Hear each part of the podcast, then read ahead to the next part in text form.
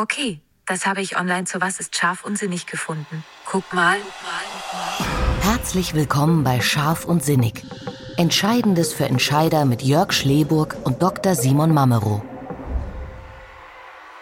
In der heutigen Episode sprechen wir über die Bedeutung des Onboardings neuer Mitarbeiterinnen und Mitarbeiter. Dieses oft vernachlässigte Thema kann im besten Fall zu einem Produktivitätsbooster und im schlimmsten Fall zu einem Verstärker für Fluktuation führen. Wie kann gutes Onboarding zum Gamechanger werden und warum kann schlechtes Onboarding einem Unternehmen eine Stange Geld kosten? Wir werden es herausfinden, jetzt und hier bei Scharf und Sinnig. Liebe Hörer, lieber Simon, einen wunderschönen guten Abend. Einen wunderschönen guten Abend, Jörg. Dankeschön, danke dir. Alles gut bei dir? Alles gut in Berlin? Ja, ich kann nicht klagen, glaube ich. Soweit ist alles in Ordnung. Ich hoffe, dass das Wetter so bleibt, wie es ist. Dann schaffe ich morgen noch ein bisschen was im Garten, bevor es wieder zu regnen anfängt. Aber sonst ist alles tutti, sag ich mal. Sehr gut, sehr gut. Mal schauen, ob gleich immer noch alles tutti ist, Simon. Ich möchte dich ein bisschen herausfordern sofern es möglich ist. Wir ja. probieren es. Die Hörer werden es gleich live mitkriegen. Ich habe eine Frage. Und zwar, was glaubst du, wie hoch ist die durchschnittliche Vakanzzeit, die ein Unternehmen braucht, um eine Stelle neu zu besetzen? Puh, das ist gar nicht so einfach zu beantworten, weil mir fallen da so Einzelsachen ein, aber den Durchschnitt, da kann ich ganz schlecht bilden. Ich hätte jetzt normalerweise auf so sieben Monate vielleicht getippt. Ja, nicht ganz. Es sind ein paar Monate weniger, wenn man den Zahlen Glauben hm. schenken darf. Die sind aus Mitte 2022, also letzten Jahres, von der Bundesagentur mhm. für Arbeit. Und das sind durchschnittlich 121 Tage. Da liegen wir so bei vier Monaten circa vier ja, Monaten und bei ähm, ja, deswegen fiel mir ein bisschen schwer, weil ich habe immer diese Horrorgeschichten aus dem Handwerk und von der IT vor Augen. Das ist wahrscheinlich dann überdurchschnittlich, aber klar, logisch, kann ich mir vorstellen. Ja, genau. Also genau, Durchschnitt bei IT und bei vor allem im Gesundheitssektor, da liegen die äh, Vakanzzeiten bei 142 Tagen.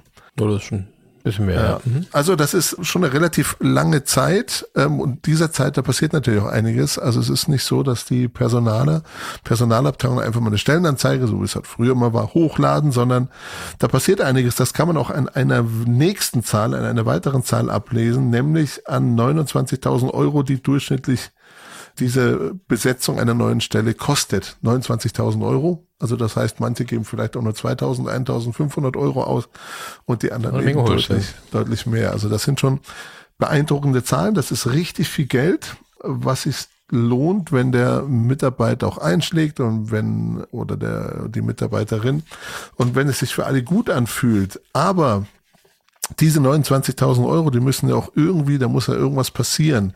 Und da passiert so, so richtig viel. Und ich habe mir mal Gedanken gemacht und Natürlich werden Personalberater dazu beauftragt, zu unterstützen beim Recruiting. Ja. Es wird Stellenanzeigen geben, die auf den verschiedensten Standardplattformen hochgeladen werden. Vielleicht wird eine Social Recruiting Kampagne geschaltet. Vielleicht gibt es eine Karriereseite. Ja. Vielleicht gibt es auch extra für die Kampagne eine eigene Landingpage, nur für die eine Stelle. Gar nicht so, gar nicht so unüblich mittlerweile. Oh, das klingt ja nach einem Traumarbeitgeber. Ja, pass auf, der wird doch besser. Der besucht natürlich auch die Messe oder Messen und vielleicht sogar Kongresse. Mitarbeiterempfehlungsprogramme werden natürlich angeschoben. Äh, man schreibt natürlich viele Mails, man telefoniert ohne Ende. Man mhm. spricht natürlich mit potenziellen Mitarbeitern, man verteilt Absagen, man kriegt vielleicht eine, vielleicht spricht man auch gar nicht, weil, weil sich gar keiner auftut, den man sich gut vorstellen könnte. Mhm. Aber irgendwann passiert okay. es. Irgendwann hat man das Gefühl, okay, da könnte ein gutes, gutes Match entstehen und dann verabredet man sich auf ein erstes Treffen und weil die Person vielleicht nicht aus, dem, aus der näheren Umgebung kommt, trifft man sich in der Mitte und ähm, nimmt da vielleicht Reisekosten auf sich und Reisezeit. Man trifft sich ein weiteres Mal, natürlich dann im Unternehmen, weil man das Unternehmen natürlich auch kennenlernen möchte, bewerberseitig. Mhm. Und dann gibt es ein weiteres Treffen, weil man das Team natürlich auch kennenlernt und natürlich noch ein bisschen tiefer reingehen möchte. Und irgendwann findet dann dieses ganz spannende heilige Treffen statt. Man trifft sich in einem Besprechungsraum und da liegt der Vertrag und da liegt ein Mont Blanc Füller und dann unterschreibt erst der zukünftige Mitarbeiter und dann unterschreibt der Vertreter des Unternehmens und alle sind glücklich. Und dann schüttelt man sich die Hände und man geht auseinander und meint, man hätte es geschafft. Aber man hat gar nicht so wahnsinnig viel geschafft bis dahin, sondern nur, dass dieser, dieser Vertrag unterschrieben ist. Aber es ist ja noch kein Tag gearbeitet worden. Ganz im Gegenteil, vielleicht dauert es sogar noch drei, vier, fünf Wochen oder vielleicht sogar drei Monate, so lang ist er meistens oder oftmals die Kündigungszeit, bis man sich dann wirklich am ersten Arbeitstag wieder sieht, nach mhm. diesem ersten Gespräch, geht natürlich der Recruiter oder nach dieser Unterschrift geht der Recruiter natürlich raus, sagt, okay, alles erreicht, äh, machen wir einen Haken dahinter, nächste Position, die besetzt werden muss. Und damit ist für den Recruiter vielleicht erstmal die Arbeit abgeschlossen. Aber die eigentliche Arbeit, die eigentliche Beziehungsarbeit beginnt ja genau in dem Moment, in dem Moment, in dem die Unterschrift getan ist, zeigt sich, ob das, was im Vorhinein versprochen wurde, über die Werte, über die Kultur, über das Team, über die Führung, ob das auch so ein bisschen der Wirklichkeit entspricht. Und über diese Phase, all das, was so genau nach dieser Vertragsunterschrift passiert, äh, über die wollen wir uns heute unterhalten.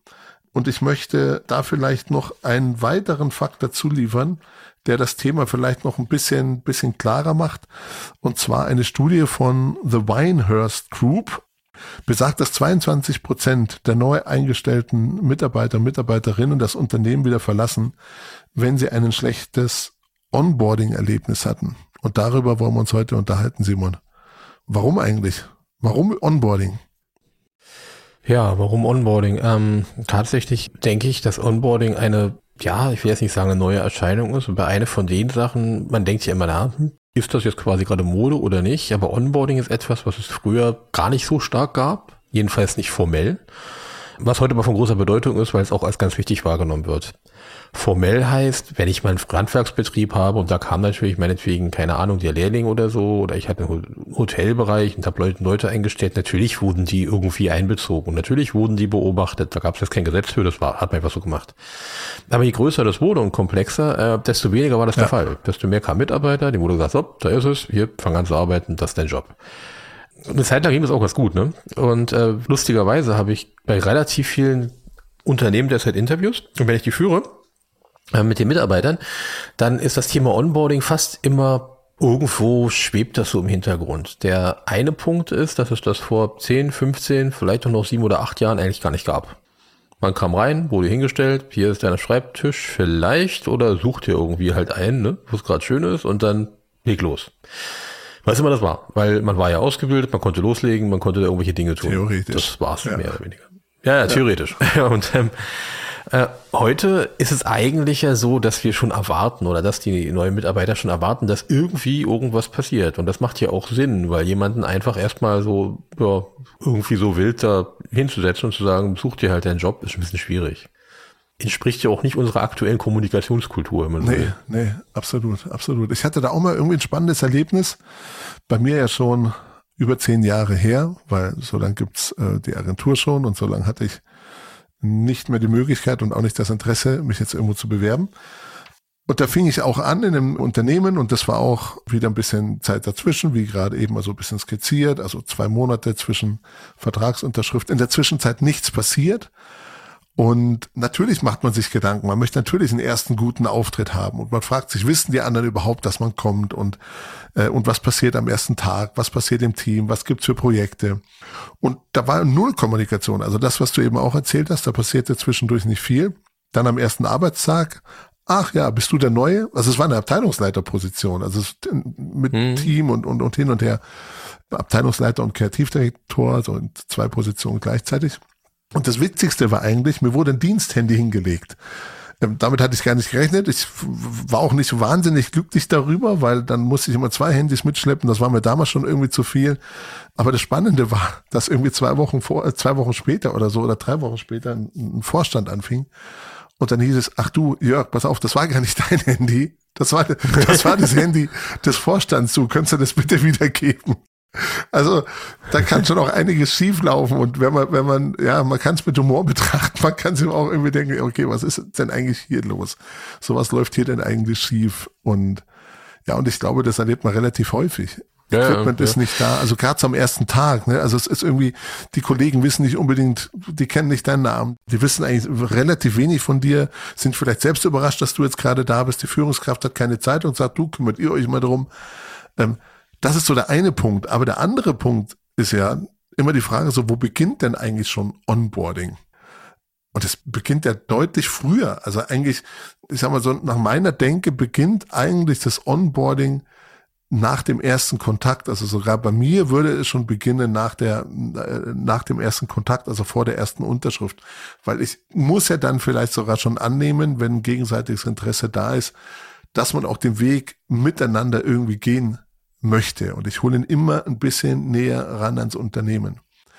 Ja, und gerade ja. die Zeit, gerade die Zeit zwischen eben Unterschrift und ersten, ersten Arbeitstag, die kann man so sinnstiftend füllen und so ein gutes Gefühl geben, weil was man nicht vergessen darf, die Anfragen des Headhunters, die hören ja nicht auf, nur weil man vielleicht irgendwo einen Job unterschrieben hat. Und das Interesse, weil man ja vielleicht sowieso so ein bisschen im Flow ist und auf Stellensuche und vielleicht mit anderen noch im Gespräch war, hört er vielleicht auch nicht auf. Also es macht durchaus Sinn, hier schon an der Beziehung zu arbeiten. An der Beziehung Arbeitgeber ja, oder Führungskraft, Kollege, Team, neuer Mitarbeiter, neue Kollege. Ja, das ist generell so ein Thema, aber da gibt es eben wirklich, äh, ich glaube, einen Wandel, den wir da gerade bemerken. A, dass er erwartet wird, weil man mittlerweile, wenn man nicht weiß, wo sich orientieren soll, ein bisschen lost ist. Das ist man mittlerweile einfach nicht mehr gewohnt. Da gibt es verschiedene Effekte, äh, Aspekte, die eine Rolle spielen. Wenn ich an die Geduld denke, wenn heute ein Paket nicht kommt, das ist auch ganz schnell ein Drama. Ja, Das ist äh, ganz schnell ein Problem, ähm, weil es passiert nichts. Ja passiert ist irgendwas kaputt gegangen, ist es falsch, vielleicht ist es einfach noch nicht so weit, aber man ist heute gewohnt, ähm, ich hatte vor, ich glaube, letzte Woche waren meine Schwiegereltern da und da haben wir ein bisschen Erinnerung geschwelgt und da ging es um die 80er Jahre und dass man damals bei Quelle bestellt hat. Das äh, Unternehmen gibt's heute nicht mehr für die Jüngeren, aber damals gab's die Quelle noch und die Quelle war ein Katalog und wenn man, konnte man sich Sachen aussuchen, konnte Dinge bestellen und das kam dann drei Monate später. Oder auch nicht, ne? Also mal gucken. Irgendwann kam der Post und brachte es. Ich glaube, damals hieß die DHL noch Post, das war auch Paketpost und die brachten das und das war dann irgendwann soweit. Das wusste kein Mensch, wann das soweit war. Irgendwie, irgendwann, ne? Und so war ehrlich gesagt auch mein erster Job, wenn ich mich zurückerinnere. Das war tatsächlich ähm, äh, mein erster Job in der Wissenschaft tatsächlich. Das war ein Seminar. Da kam ich an einem Samstag morgens hin und musste mir raussuchen, wo wohl der Raum ist, wer wohl da sein wird und was ich da wohl tue. Ja. Das hat keiner geprüft. Es hat, ich will jetzt nicht sagen, keinen interessiert. Die Teilnehmer hoffentlich schon. Naja, ne, der Raum war da, ja, es gab einen, der wurde dann auch aufgeschlossen vom Schlüsseldienst und tja, das war's. Und das ist die Realität gewesen. Das würde heute teilweise so gar nicht mehr akzeptiert. Ist ja auch irgendwie eine verpasste Chance. Ne? Ich habe ja die Möglichkeit, dem neuen zukünftigen Kollegen, der Kollegin die Unternehmenskultur schon mal irgendwie zu vermitteln. Ja. Ich habe hab die Möglichkeit, schon mal so ein bisschen die in die Abläufe reinzuholen, vielleicht bisschen schon mal mit dem Team irgendwie essen zu gehen. Also einfach wirklich Kontakt aufzubauen, so dass der erste Arbeitstag sich gar nicht mehr so anfühlt, gar nicht mehr so fremd anfühlt. Ich kenne meine zukünftigen Kollegen und Kolleginnen schon, ich kenne meine Führungskraft schon, ich kenne vielleicht auch die Räumlichkeiten, das Equipment ist mir vielleicht auch nicht mehr ganz unbekannt, weil ich da vielleicht schon ein bisschen eingeführt wurde. Also das ist eine Riesenchance, um all das, was danach kommt, ähm, schon mal antreiben zu können und die Nähe aufzubauen. Also dass man irgendwie zumindest schon bekannter ist. Vielleicht ist man noch nicht Familie, aber zumindest ist man schon bekannter. Ja, äh, es ist ja auch so, dass es die Produktivität steigert, weil ähm, wenn ich mir das erstmal meinen Bereich zusammensuchen muss und gucken muss, wo mein Schreibtisch ist und äh, mir alles selbst erarbeite, weil ja, weil ich es nicht finde, ja.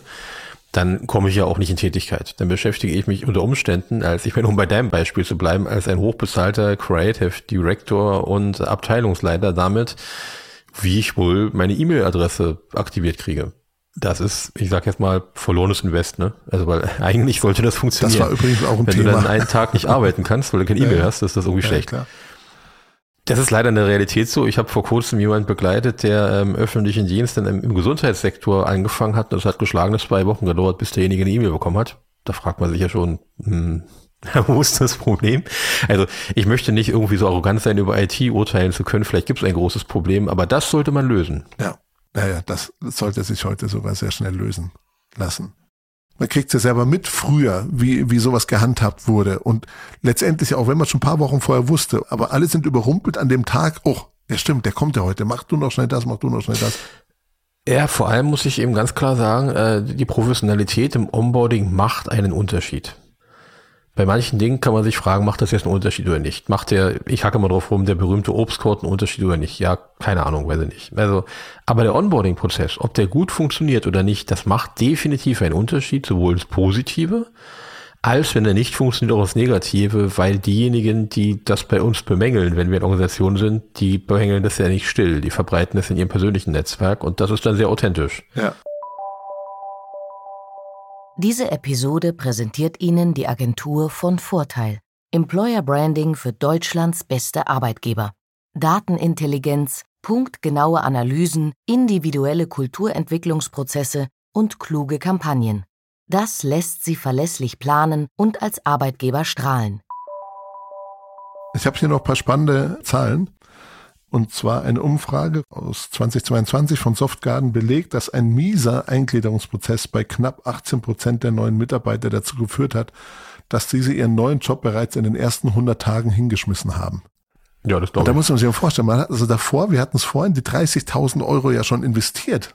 Die waren ja schon investiert. Ja, ja, ja. Und dann kündigt der. Das heißt, es geht wieder von vorne los. Wieder vier Monate die Stelle nicht besetzt. Wieder müssen Kollegen kompensieren. Oder ich hole mir je nach Position vielleicht einen Freelancer rein. Oder muss es an Subunternehmen weitergeben. Oder ich kann den Auftrag nicht annehmen oder nicht ausführen.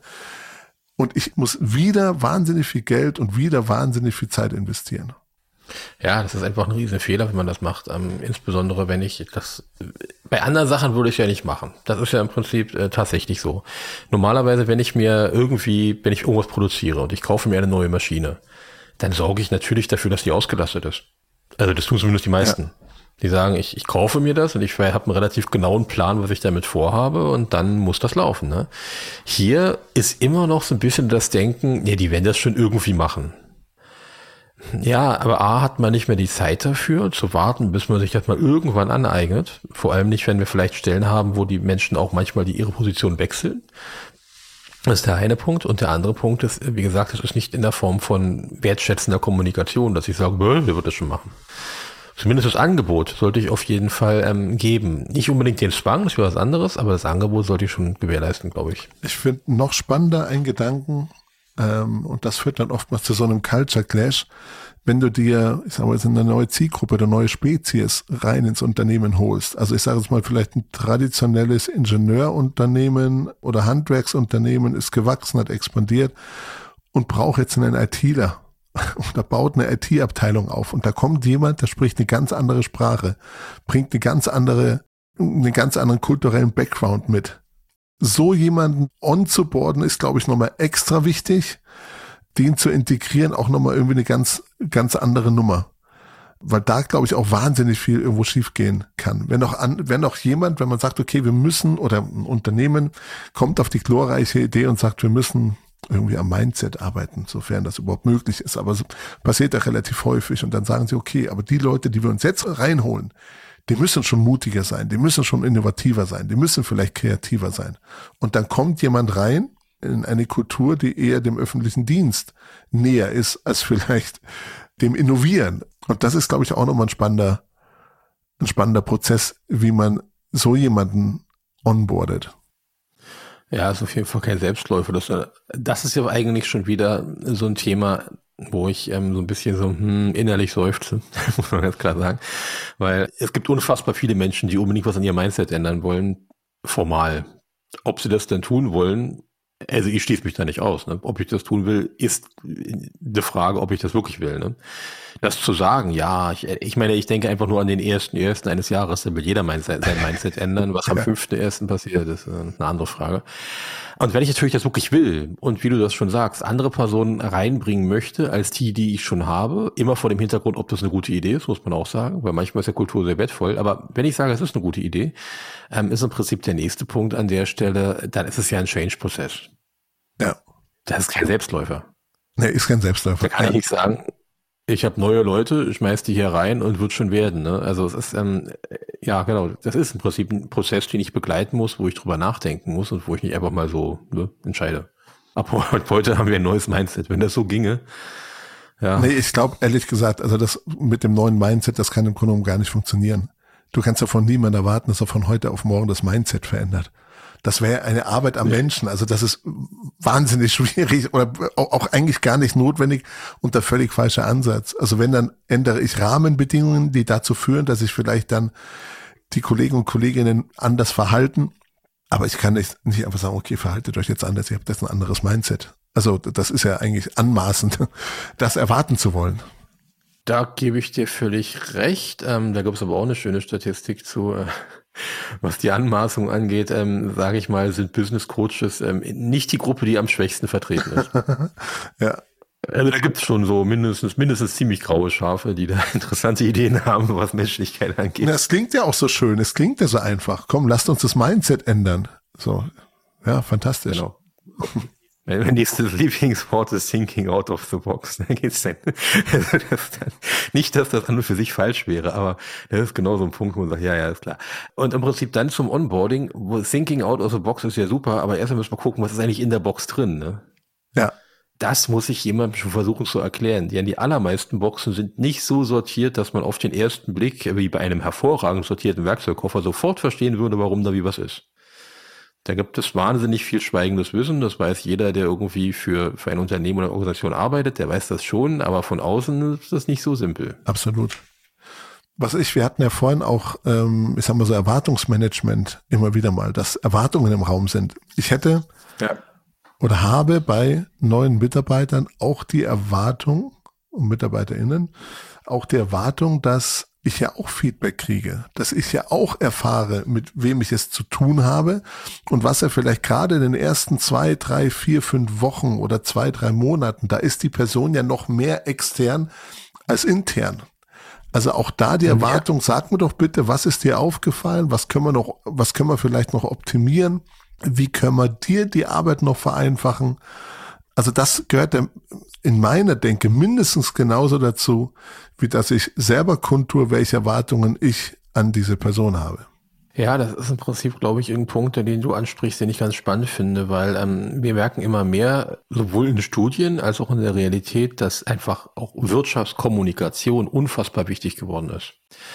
Also wirklich, ich meine Kommunikation im klassischen Sinne, als Angebot, ja. nicht unbedingt als eine Struktur, die jetzt so ist, Punkt sondern als ein Angebot, weil das, das sagst du relativ schön, wenn ich jetzt sage, okay, man muss ein Angebot machen, man braucht Feedback, aber da ist natürlich nicht jeder gleich. Es gibt einfach Menschen, die sind jetzt nicht so explizit, dass sie umgehend mit jedem sofort erklären müssen und wollen im Team, wer sie sind, warum sie sind, wo sie geboren sind, äh, was sie denken, wie sie fühlen.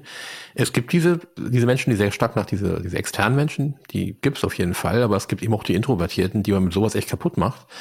Und da ist die Frage, wie flexibel kann so ein Onboarding-Prozess sein? Das heißt, für alle passt. Hängt vermutlich von der, naja, eher von der Anspruchshaltung. Ich wollte sagen, hängt von der Größe des Unternehmens und von der Anzahl vielleicht der, der äh, einzustellenden Mitarbeitenden, Mitarbeitenden ab. Aber das ist vielleicht doch mehr eine Sache der Haltung. Also ich glaube, das ist auch eine Haltungssache. Ja, ja, ja, auf jeden Fall. Was mir da immer in den Sinn kommt, ich war, bin es äh, schon länger nicht mehr, aber früher so O2-Kunde. Aber ich glaube, das ist bei anderen, vielleicht Telekommunikationsanbietern auch nicht so viel anders. Und du warst, sobald du Kunde warst, nur noch die Hälfte wert. Als Neukunde hast du die besten Angebote bekommen und so weiter und so fort. Wenn du Kunde warst, ja. hast du von den neuen Verträgen, von den neuen Möglichkeiten, die günstiger sind oder, oder von mir ist die Verbindungen schneller oder qualitativ besser, da hast du nie was mitbekommen. Und wenn du es wolltest, wurde dir am Telefon gesagt, du musst kündigen, dann können wir dir auch die, die neuen Angebote machen. Und mhm. das erinnert mich so ein bisschen genau an, an diese Situation. Du bist dann, sobald du unterschrieben hast, gar nicht mehr so wahnsinnig viel wert, vielleicht an der einen oder anderen Stelle, weil da bist du schon da. Dann wird die Aufmerksamkeit vielleicht eher auf die neuen Mitarbeiter oder auf die neu einzustellenden Mitarbeiter gelegt, mhm. als, als auf die, die schon da sind. Ja, das ist immer mein Problem mit diesen sogenannten, ich sage bewusst sogenannten Hard Fact. Ja. Ja. Äh, das ist so, wenn man diese KPIs hat, die irgendwie festgelegt werden und die dann quasi mit der Brechstange durchgebracht werden. Ein schönes Beispiel diesbezüglich, ich habe seit, lass mich überlegen, seit sechs Wochen betreue ich einen Kurs, der heißt PR und Kommunikation, mhm. also an der Uni. Das heißt, äh, da Masteranden sind das, glaube ich, schreiben ein PR-Konzept. Es ist nicht ganz real. Sie nehmen eine Beispielfirma und, und machen das aus. Und da bin ich über etwas gestolpert, wo ich dachte, ja, du hast recht mit dem, was du schreibst, aber oh mein Gott, hoffentlich passiert das nie. Und da ging es darum, dass eine Firma gesagt hat, okay, äh, wir wollen Kunden, so und so viele Kunden sollen angesprochen werden und 30 Prozent müssen Neukunden sein. Ja, genau. Egal, ja. was es kostet. Ja. Und das ist natürlich total katastrophal, auch wenn der Gedankengang nachvollziehbar ist, weil die 70 Prozent, die deine Altkunden sind, ich sag mal, die zahlen deine Brötchen, ne? Und die hinten überfallen zu lassen, das ist ein spannendes Thema auch Onboarding. Wie ist das? Ne? ist das tatsächlich ein Hereinführen in die Kultur? Oder ist das, was ich irgendwem auffropfe? Ich meine, das ist ja auch so ein Thema. Ich kann ja auch hingehen und sagen, so, hier, du, liebe, keine Ahnung, liebe Melanie, ja, und du, lieber äh, Carsten, ja, ihr seid jetzt die Onboarder ab morgen. Ja. Carsten hat keine Ahnung von Onboarding, Melanie eh keinen Bock und äh, aha, mh, super, auch das noch. Ja. Ich habe nicht genug zu tun, ich muss also noch irgendwelche Newbies hier durch die Gegend schieben. Ähm, wenn das so funktioniert, dann sind Probleme vorprogrammiert. Auf was meinst du denn, sollte man achten bei beim guten Onboarding? Dass man es ernst meint. Dass man es ernst meint und dass man auch überlegt, was in unserer Organisation ist denn wichtig? Wenn ich von außen kommen würde, was müsste ich denn wissen, um mich kennenzulernen? Und das sollte man jetzt nicht unbedingt plakativ vortanzen, sondern das sollte findbar sein. Dass man sich im Prinzip, also so ein bisschen, so ein bisschen Initiative darf man vom neuen Kollegen ja auch arbeiten. Ne? Mit Initiative, wenn ich das aufbereitet habe, wenn die Dinge zu finden sind, dass man sich da so ein bisschen durcharbeitet und das äh, letztendlich bei den Sachen, ich sag mal, bei den, bei den Nuggets, die man so finden kann, um schön im Marketing-Sprech zu bleiben, die darf man auch selbst finden. Bei den Dingen, die wirklich wichtig sind, die einfach helfen, um sich kennenzulernen, die man einfach wissen sollte, ja, die kann man schon irgendwie vorher erklären oder mit reinbringen oder jemanden ähm, quasi integrieren. Wer mal auf einer Party war, auf dem man überhaupt keinen kennt, weiß, wie wertvoll das ist, dass irgendeiner nicht unbedingt einen rumführt und jedem vorstellt, also jetzt nicht super formell, sondern dass irgendjemand, der einen kennt, neben einem steht, weil da sind die Gespräche viel einfacher. Ja. Das muss nicht unbedingt sein, man geht durch hunderte Leute durch und äh, Jörg sagt, ja, das ist der Simon, der macht bla bla. Also, ne, also nicht der macht bla bla, sondern der, der äh, ist das und so weiter. Also nicht offiziell, sondern einfach, ich stehe daneben und man kommt mal viel entspannter ins Gespräch. Und wenn Unternehmen schafft, so eine Atmosphäre zu schaffen, das wäre super. Ja, absolut. Und dafür hat man ja die Probezeit. Das ist eigentlich genau diese Onboarding-Zeit, in der man feststellt, funktioniert's? Wollen beide, wollen sich beide Seiten oder, oder eben auch nicht? Ja, und wichtig ist, auch der, aus heutiger Perspektive der Arbeiterlosigkeit, auch der Mitarbeiter darf in der Probezeit jederzeit kündigen. Ja, ja, absolut. Absolut. Das ist eben auch so rum, ne? Also ich, man kann als Arbeitgeber auch gekündigt werden, das kann passieren. Ich glaube auch nicht allzu selten. Nee, nee, aber das Bewusstsein dafür ist noch nicht da. Nee, das ist, ja. Das ist eine Probezeit eigentlich ein beiderseitiges. Das ist jetzt nicht mehr so, wir sind die Burg, du darfst rein und wenn du uns nicht gefällst, dann bist du vom Burgtor. Tschüss. Das ist äh, beiderseitig. Die Frage ist im Prinzip eher hotelartig, bleibe ich hier wohnen oder nicht. Ja. Und da gibt's ja auch noch verschiedene Graustufen. Vielleicht sagt einer, ja, okay, es ist vielleicht nicht ganz so, wie ich es mir vorgestellt habe, aber ein bisschen schaue ich es mir noch an, ich bleib noch ein bisschen, aber, und da habe ich jetzt wieder eine, eine neue nette Zahl, 20 Prozent der neuen Angestellten werden ihren Arbeitsplatz wahrscheinlich nicht an Freunde oder Verwandte weiterempfehlen. Also dann auch wieder eine verpasste Chance, weil es ja nie nur um diese eine Person geht sondern es geht ja immer auch um das Umfeld. Das färbt er ab. Man spricht ja mit seinen Freunden, mit seiner Familie über die neue. Ich sagen muss, 20 Prozent, ich hätte mehr gedacht. Das ja, wirklich? Schon, ja, das heißt ja 80 wird es tun.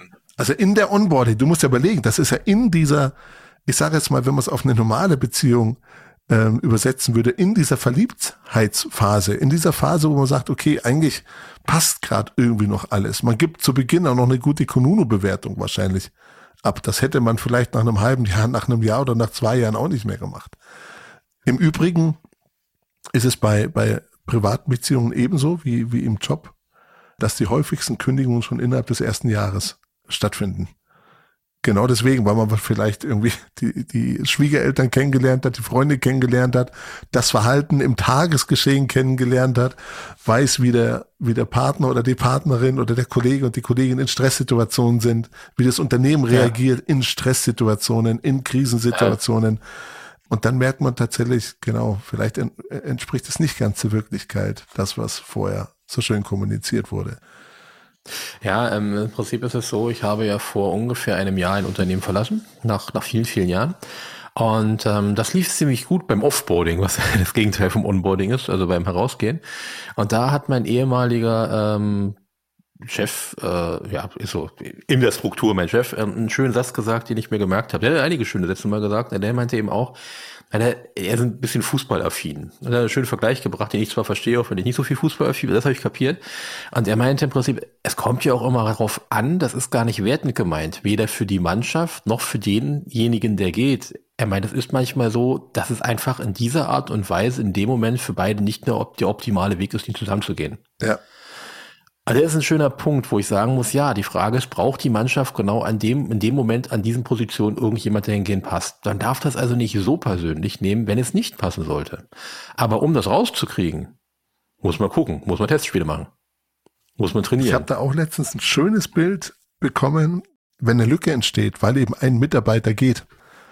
Dann ist es im Grunde wie, wie bei Zähnen, wenn der Milchzahn rausfliegt, dann kommt ja schon der nächste nach und es ist eine Lücke frei geworden, die jemand anders für sich ausnutzen kann. Also entweder schon im Team, der vielleicht nur darauf wartet, vielleicht unterbewusst auch darauf wartet, die Lücke füllen zu können, oder es kommt vielleicht dann wieder jemand von außen rein, der, äh, der genau diese Lücke füllen kann.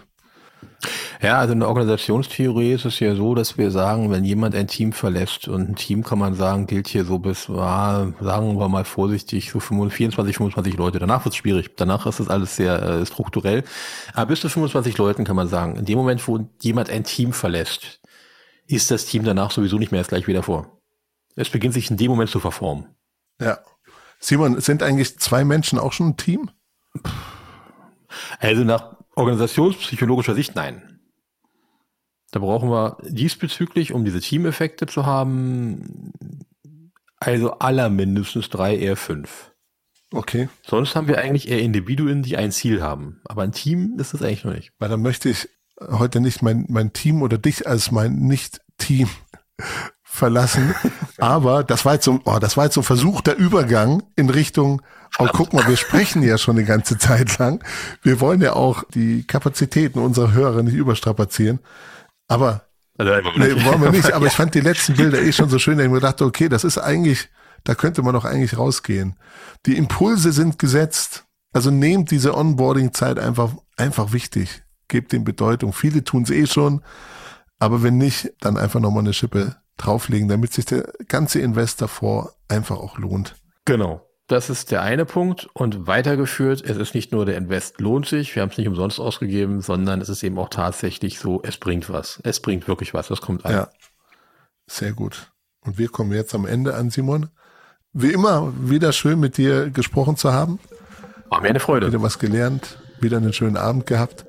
Ja, und den wünsche ich dir jetzt noch. Einen schönen Abend, Simon. Alles klar, den wünsche ich dir auch. Vielen Danke. Dank. Ciao. Ciao.